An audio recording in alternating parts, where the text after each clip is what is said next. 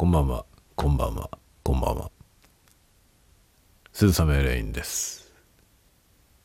酔いどれたわごトーク767回目深夜の小声雑談のコーナーでございます。皆さん、いかがお過ごしでしょうか？私はですね、えー昨日札幌に帰ってきまして、えー自室から久しぶりにお送りしております。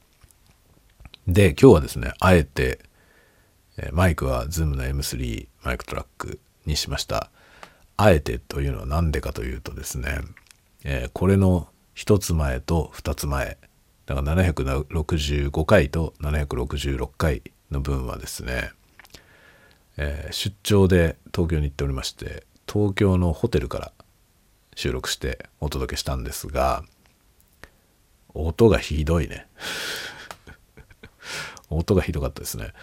だから765回の深夜の小声雑談のやつと今日のこれを聞き比べてみてもらいたいんですが同じマイクで同じような距離感で収録をしております。でホテルの方はまあエアコンが回っていたのでエアコンの音がねゴーって言ってるの入ってますね。でそれだけではなくあの部屋の残響もね相当うるさかったですね。残響がかなり多かったですよね。で今同じマイクで同じようなセッティングで同じセッティングですね。あの時もあのホテルの部屋から撮った時も、えー確かモノラルで撮ったと思うんですよね。で今これ M3 モノラルモードにしてあって撮ってます。なるべく同じ環境になるようにして撮っているんですが全然違うと思うんだよね音が。でこうなってくるとですねマイクマイクがどうだらってことはあまり関係ない、えーさらに、えーそのマイクの使い方っていうのもね今これ同じマイク同じような使い方で収録をしていてこれだけ音が違うということでもうねマイクとかね機材とかそういう話じゃないですよ。そういうマイキングマイクとかっていう問題じゃなくて部屋だね。部屋が違うと音が違うってことですね。その全然違うよね。なのでそのねもちろん部屋が違えば音が違うのは当たり前なんですけどそのそのなんていうの比率の問題ですよね。マイクを変えるよりも部屋を何とかした方がいいというか部屋を何とかする方が先だということですね。そういうことが分かりましたね。ホテルの部屋はねもちろん何も音響的には何もされてないのでまあ音がいいわけはないですね。でも想像を超えてひどい音でしたね、えーということ。あれ本当になんかねでも何回かやってみたんですよ。何回かやってみたんだけどあれ本当になんか前 M3 使われてたのかって問題もあんだよな。iPhone のマイクで収録されてるみたいな音なんだよね。だからマイクちゃんと認識されてたのかなと思うんだけどでも何回かやり直してね確認したんですよね。でもなんかこれオーディオインターフェースが認識されてなかったというかねその USB で M3 使われてなかったんじゃないかなと思う思うぐらい音が悪いよね。使われてなかったのかなもしかして。使われてなかったような気もするねあんだけひどいとね。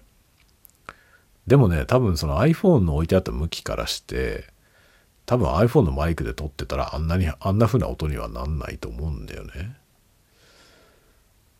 だから多分 M3 でちゃんと撮れてたと思うんですけどあまりにも音が悪いよね。昨日と一昨日のやつ。昨日と一昨日じゃなくて一つ前ともう一つ前。765と766の2回分ですね。その2つが出かけてる先のホテルから撮ったやつなんですよ。全然ひどい音だよね。なんか聞き直してみたら思った以上にひどい音だね。どうしようかなこれと思うぐらいひどい音でしたけど。まあそれもこれも含めてねその環境が違うとどのように音が違うかということもいろいろ検証しながらやっていこうと思ってるのでそのままもちろんねあのままにしておきますけど。あれはでもちょっとね許容できないぐらい音悪いよね。ちょっとさすがにポッドキャストであんな音なのはやばいよね。と思いました。そう。まああれはね普段のクオリティじゃないのでまあ実験ということで出先出先でやった時にあんな感じですよという。でもねあれやってみてちょっと思いましたけどね。あの音あんなひどい音になるんであれば朝の挨拶雑談で使ってるあのラベリアマイクを出先に持ってった方がいいんじゃないか説がありますね。今回はねあの他の用事にも使う予定があったから M3 を持ってったんですよね。M3 をね普通にレコーダーとして使う用事があったんで、まあ、そのための道具として M3 持ってったんですよ。でついでにターゴとも取るかっていうことでね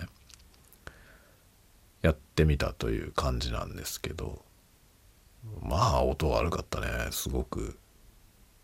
部屋もちろん部屋の音が悪いのはまあ想定内なんですけどね。それにしても悪かったね音。あれでも一応ねなんかいろいろそのやることが少ないというかできることが少ないなりにいろいろ工夫はしたんですよ。いろいろ工夫はしてなるべくいい音で撮りたいなともちろんね。という方向性でやったんですけどそれでもあれあれなんだよね。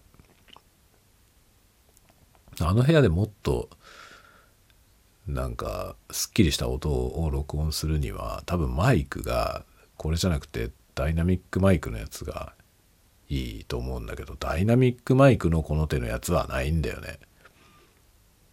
みんなコンデンサーマイクですね。って感じですね。ダイナミックマイクのだから USB 接続のダイナミックマイクを1個持ってればああいう時にねいいのかもしれませんね、まあ、コンデンサーマイクはやっぱり感度が高すぎてああいうなんかエアコンが回ってたりとか残響がすごい部屋だとねやっぱ音質の悪さが際立ってしまいますよね。まあコンデンサーマイクの性能がいいばっかりにああいうことが起きるってことですよね。でも M3 はねちょっとその辺はちょっと優秀なはずなんですよ。意外とうまうまくいってなかったね。っていう感じですね。何がでも良くなかったんだろう。天井かな。天井からの反響が入っちゃったのかな。すごいすごい悪い音だよね。前回のやつね。と思っている次第ですね。今今はね部屋でまあエアコンもついてないしエアコンはまだついてないしね。設置されてないのでエアコンないですね部屋に。エアコンないし今大きいパソコンは電源が切れている状態なんで今日はノイズノイズの原因になりそうなものはちょっと少なめですね。で僕自身は全然お酒は飲んでません今日は。もうね寝ようと思ってるんで。あちなみに今はですね、えー、9月21日木曜日が終わりまして金曜日になったとこですね。22の金曜日の夜中、えー、午前0時31分。こんなになるはずじゃなかったんですよ。11時、11時半ぐらいから、11時半じゃないね、11時20分ぐらいから、そろそろやろうかなと思って。で、英語のね、エルサってあの、発音をチェックするアプリがあるんですけど、それの、それをね、ずっと毎日ね、やってたのよ。ずっと毎日。やってたんだけど、出張に行ってる間できなかったんですよね。から先週の土曜日から土日月火水までできなかったの。できなくて今日6日目6日ぶりにやったんですよ。そしたらね全然できなくなってて すごく点数が悪くなっててクリアできないんだよね。でクリアできないのをやってるうちに日付が変わっちゃって僕は11時半からや11時20分ぐらいからやってるからで1日10分って言ってるやつなのよカリキュラム。1日10分のカリキュラムでだいたい15分くらいでいつもね10分では終わんないんだけど15分ぐらいでクリアできてるやつなんだよね。でそれをさいつもの感覚でやってまあ20分からやったって余裕で間に合うはずだったのよ。だけど日付が変わっちゃって1時間ぐらいずっとねやり続けてなかなかクリアできなくて。で結局日付が変わっちゃったから全部後半3になってですねそのデイリーでレッスンが切り替わるからね。午前0時を過ぎた時点で僕の努力はみんな吹っ飛んでですね。昨日昨日というかねその水曜日分ん？木曜日分のミッションがクリアできませんでした。6日ぶりにやったらね。だからね何ていうのあのピアノの練習と同じでピアノの練習って1日休むと3日分巻き戻るとかって言うんだよね。毎日練習してるものが1日休んじゃうと3日分巻き戻ってしまうって言われてんですよ。もちろんなんかいろんな正しいそのね統計があったりとかないですよ多分。何のエビデンスもない情報だと思いますけど感覚値としてね多分。まあ1日休むと3日も戻るみたいな話あるんですよ。多分ねこの英語もそうだね。要はあのこれフィジカルのトレーニングなんだよね。前にも話したと思いますけど語学のね語学を学問としてやる部分に関しては、まあ、アカデミックなもんですけど喋ること喋るとか聞くとかっていうことに関してはねこれフィジカルなんでね。体育なんですよつまりは。で体育のものはさピアノも体育だからね。ピアノもその指の使い方を覚える。まあ要するにあの脳から脳から手に行くその信号経路を鍛えるということなんですよね。で大して何も考えなくても自在に動くようになる体と脳みそが直結するわけですね。そうすると脳みそは指令を出す感覚じゃなくてもうつながってるっていう状態になって、まあ、それを鍛えていくとピアノが弾けるようになるわけですよね楽器の演奏ができるようになるってことなんだよねでこれはもうさなんか刷り込みの状態なんですよ。脳みそをトレーニングする。脳みそと筋肉をトレーニングすることによってで脳みそから筋肉までのその指揮経路をですね太くするわけですね。使えば使うほど太くなるんでとにかく反復してその命令経路をねスムーズにする。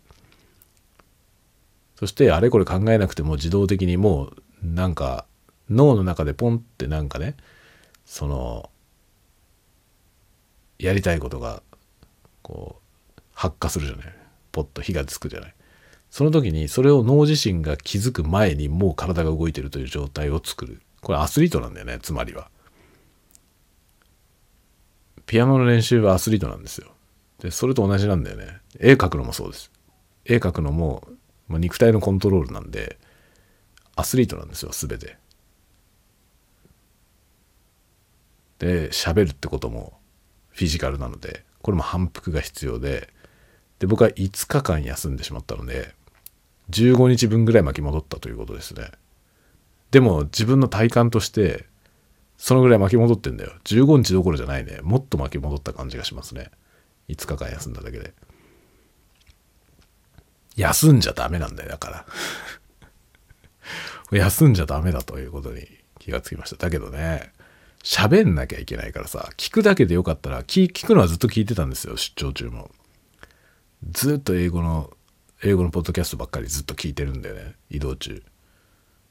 だからヒアリングの方はずっとやってたんですよ。だけど喋るのはさできる場所が限られてるんですよね。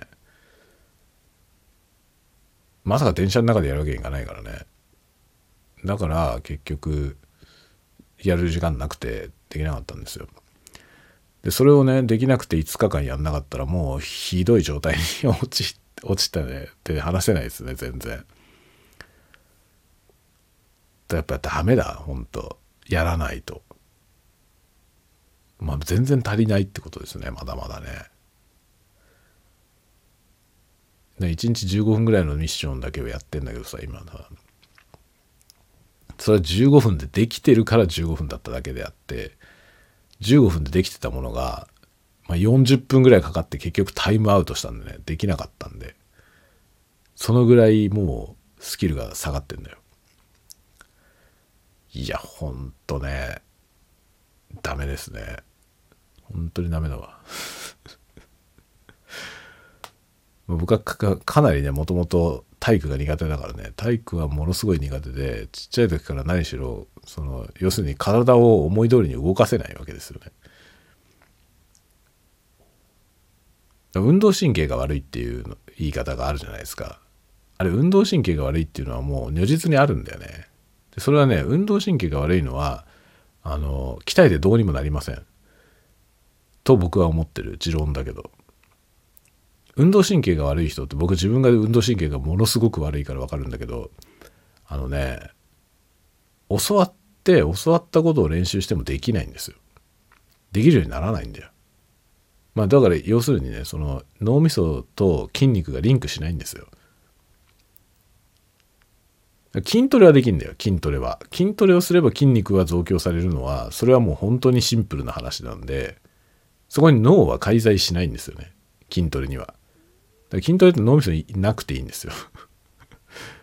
脳みそからの指示をどうこうするんじゃなくてあれは単に筋肉を増やすというだけなんですよね。筋トレっていうのは。筋トレをいくらやっても運動ができるようにはならない。多分それはみんなそう分かってると思いますけどね。筋トレをやってたらいつの間にかねなんかサッカーが上手になったとかいうことはまあないですよ。だけどサッカーをするのに筋力が必要なのは間違いなくてでサッカーをやる人たちはサッカーの練習とは別に筋肉を鍛える練習をするよね。体を作るっていうのでね。それはまあ理にかなってると思うんですけどそうじゃなくて普通の筋トレをね僕みたいな何にも運動できない人がやったとして筋トレはできるんですよ筋トレだけは。筋トレに運動神経がいらないからできるんだけどそれで筋肉を増やしてもまあスポーツはできるようにならないんですよね。スポーツをするために筋肉は必要だけど筋肉をつけたからといってスポーツができるようにはならない。このねあの必要条件 ってやつだよね。だから十分条件ではないというような話ですね。そういう感じなんですよ。で僕はそこがもう異常にダメなんであの何を練習してもそのね体育はできるようにならないんだよ。体育的なことは全くできるようになりませんね。それはもうねなんか練習の問題じゃないね。練習をいくら反復したところで絶対にできるようにならないですね。だからそれはね多分そういう人はいるんだよ。それが運動神経悪いっていうことです。運動神経が悪い人はね本当に何度言われてもできないし何度練習してもできないですね。それは自分自分ベクトルの中ではねあの微妙に前進しますよ。微妙には前進するけどできるようにはなりませんね。あのねそもそもね目と脳もつながってないんだよね。目と脳がつながってない脳とその手足がつながってないっていう状態なんで。だからね、まあ、一つ例を出すとね例えばサッカーでこう走るでしょ？サッカーで走りながらその仲間からパスが飛んでくるじゃない？そのパスをちゃんと受け取れないんですよ。要はその目で見ているそのボールが飛んでくる様子っていうの見えるよね。見えてるんだけどその見えている距離感そのボールまでの距離とスピードボールのスピードを見て要するにあれはねパスを受けるっていうのは飛んでくるボールとその自分のスピード自分が移動してるスピードのなんかその相対距離ですよね。その相対距離をリアルタイムに認識してボールが飛んでくる着地するとおぼしき場所にこう自分のスピードを調節してジャストなタイミングでたどり着く。で、それをね、こうトラップする時の足、どっちの足なのか、まあ胸でトラップするかもしれないけど、そのね、受け取るじゃない。受け取る時に何をするのか。どのどの動作でその飛んでくるボーボールを受け取ればいいのか。判断して。で動かすでしょ体を。自分の速度とボールの速度と角度と距離。それを瞬時に判断して何をすればそれをキャッチすることができるのか考えるわけですね。でもそれをさ頭で考えてたら取れるわけないんですよ。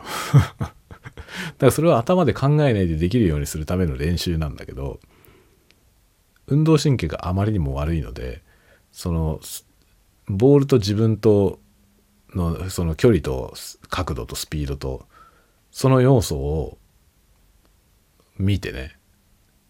何も判断できないです。だから何をすればいいかができないんですよね。だから飛んでくるボールパスをね自分に向けて飛んでくるパスですよ。それを受け取れないんだよ。これは多分ね運動神経が僕みたいに悪い人じゃないと分かんないと思いますね。運動神経の人っていうのはそれは別に練習するような話じゃないんですよね。そのぐらいのことは見ればできるんですよ。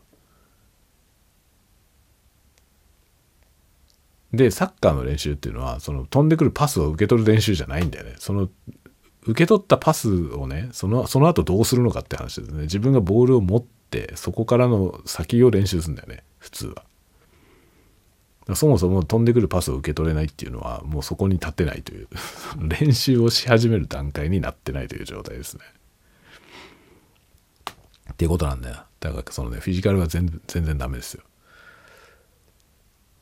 ねだからまあ絵を描くのも楽器を演奏するのも歌歌うのも喋るのも全て体育。全て体育なんですよね。だからちょっとでもサボればものすごく後退する。いやー辛いですね。5日間でだからもうレベルが暴落しましたね。全くダメだね。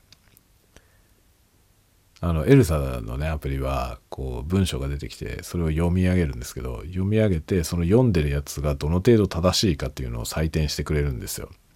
採点してくれるんだけどその点数がね20点ぐらい下がりましたね。だからちょうどね休み前は本当に毎日毎日やってたからまあ1日10分であってもね1日まあ大体10分から30分ぐらいしかエルサやってなかったけどそのぐらいの一応練習だったんですよそれでまあ90%以上取れてたんだよねなんですけど今日で、まあ90%取れるまでやるんだけどさ、反復練習で。やるんだけど、40分経っても終わんなくて つまりは、その、90%が出ないんですよ。要は。頑張ってるも頑張っても出ない。だからそれができてたんだよね。前は。出張に行く前はできてたんですよ。でもこの出張で5日間抜けたらできなくなって、悲惨ですね もうたったそれ式でできなくなっちゃうっていうのはやっぱりね、ネイティブじゃないからだよね。まあ、今僕はね、ネイティブ日本語なので、日本人で日本語がネイティブなんで、日本語の喋りをね、四五日誰とも喋んなかったとしても、何も喋れなくなるってことはまあないよね。まあ日本語の発音がなんかちゃんちゃらおかしい感じになったりはしないんですよね。それはもはやね、日本語は40年以上喋ってきててネイティブとしてねネイティブとして日本語を僕が40何年喋ってますからね。そうするとね45日抜けたぐらいで別にびくともしないんですよ。45日一言も喋らなかったからといって喋り方わかんなくなるってことはまあないよね普通。ネイティブ言語に関しては。だけどセカンド言語以降のものに関しては使ってないと多分わかんなくなる。分かんなくなるっていうのは理解できないんじゃないんですよね。聞けばもちろん分かるけどフィジカルがおかしくなって自分の要はその発音が悪くなるでしょうね。練習段階の人にとってはね。それがもうなんか体に染みついてしまっていればさ45日休んだぐらいで別にびくともしないと思いますけど。やっぱ練習段階ではダメだね。本当に。楽器もね楽器もずっと練習し続けてないとやっぱりダメだよね。どんどん弾けなくなりますよね。もうだから僕なんかもうほとんど何も楽器も弾けねえんじゃないかな。ずっと弾いてないからね楽器。何もできねえんじゃないかなっていう気がしますね。いやもうなんかねどうしようもないわ。どうしようもない。自分のなんかねその暴落した自分のスキルを見てねもう何もかも嫌になりました。もう嫌だと思って。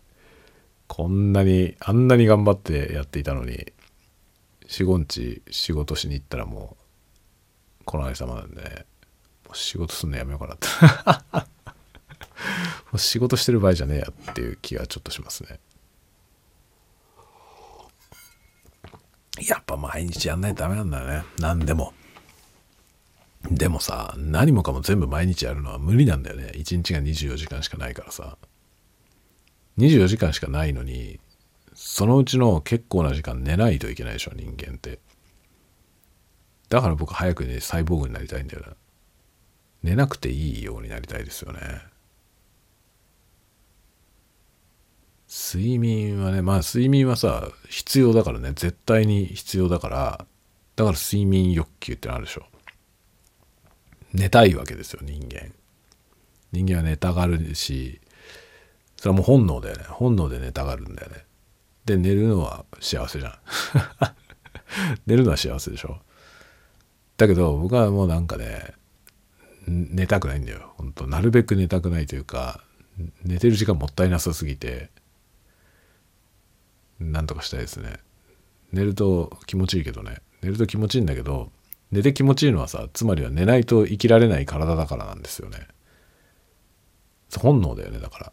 本能で人間が寝たがるのは寝ないと死んじゃうからなんですよ。だか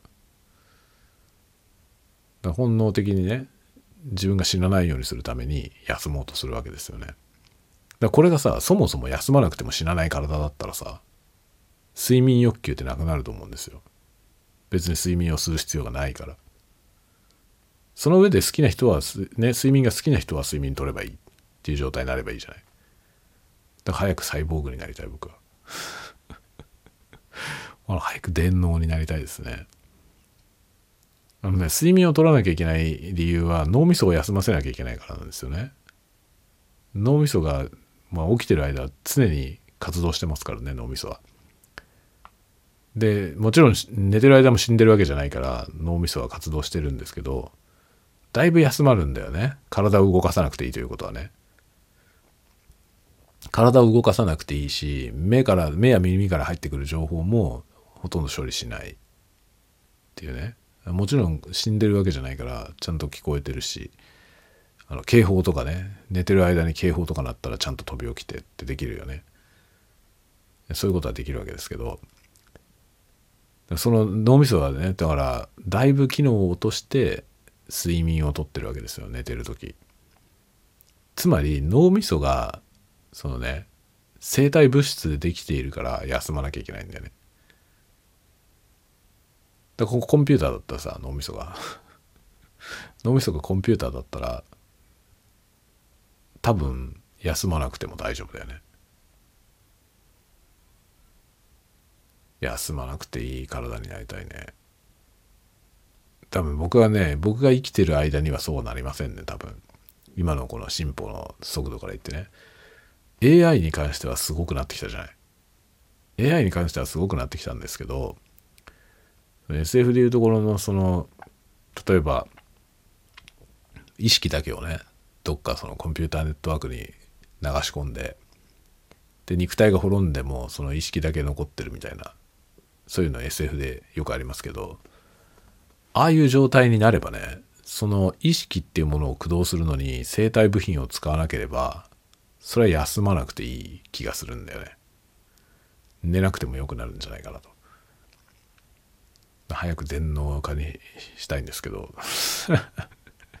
僕はもう本当早く電脳になりたいですね。電脳でサイボーグになりたいね。そしたらね多分寝なくても大丈夫でしょ。うまあでも世界観によってはね例えば広角機動隊広角機動隊のあのあの擬態体ね。あれは全身擬態の草薙素子でも睡眠をとっていますからね。あれ睡眠しなきゃいけないんだよねあのサイボーグは。ってことだと思うよね。だって広角機動隊のあの最初の映画1995年の「ゴースト・イン・ザ・シェル」という映画がありますけどあれ本編の冒頭でいきなり草薙素子はベッドで寝てるんだよね。寝てるとこから起き上がるシーンから始まるんですよね。あの映画。でも素子は寝るんだよ。サイボーグだけど。あの人全身擬態なので脳みそあでも脳みそが生体部品なのか彼女は。脳みそだけ生身？だったっけ？違うよね。あの人意識しかないよね多分。いやどっちだったかな？忘れた。生身の脳みそを持ってんだっけ？脳だけなのかあの人。あの広角機動隊の世界の中でもその草薙素子みたいに全身のほとんど全てがサイボーグっていう人は少なくて大体その擬態なんだけど一部分が擬態だったりとかね。そういう感じなんですよね。まあ、一部分が擬態というよりは一部分がフィジカル人間の生態であとが機械っていう感じの人が多いんですけど草薙素子は多分ほぼ全部サイボーグなんですよ。体が。だけど脳みそは生身だった気がしたな。脳だけ生身なんだったかな多分。だから寝なきゃいけないのか。そういうことだよね。生身の脳みそが残っていたら寝なきゃいけないんだよ。で僕はそれをそれをコンピューターにしたいね。でそこになんか意識だけダウンロードしてさ そのその今のこの意識のまま僕はサイボーグになりたいんだよ。サイボーグになりたいっていうのはその寝ないで済む体になりたいんですよね。僕は結構ショートスリーパーで全然寝ないけどそれでもなおね寝る時間はもったいないと思いますね。本当に。やりたいことがめっちゃいっぱいあるからさ。でそれがさこう優先順位をつけてね今日はこれ今日は違うことやってこれが優先とかね。でそのそれでその何か他のものを一つ明日に送るとねこういうことになるというちょっと何日かブランクがあるだけでもう大幅に後退してしまって今までの努力がみんな吹き飛んで本当にね毎日続けてることっていうのは本当にもったいないんだよ。その毎日続けてるっていう努力がね本当に1日2日休むと大幅に後退してしまって非常に効率が悪いですね。なんかねだから寝たくないよね。寝ないで済む体にしたいわ本当。本当にね。という感じでねもう悔しい思いをしております。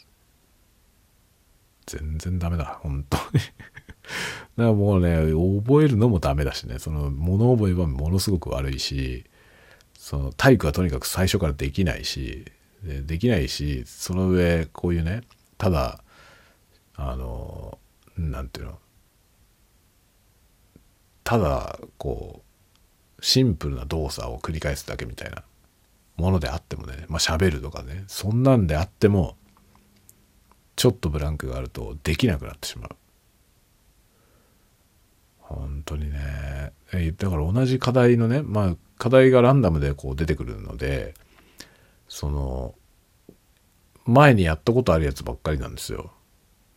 見たこともない課題っていうのはもうめったに追加されないから僕が日々やっている1日10分って言われてやっているやつ10分15分ぐらいまで15分20分ぐらいかな。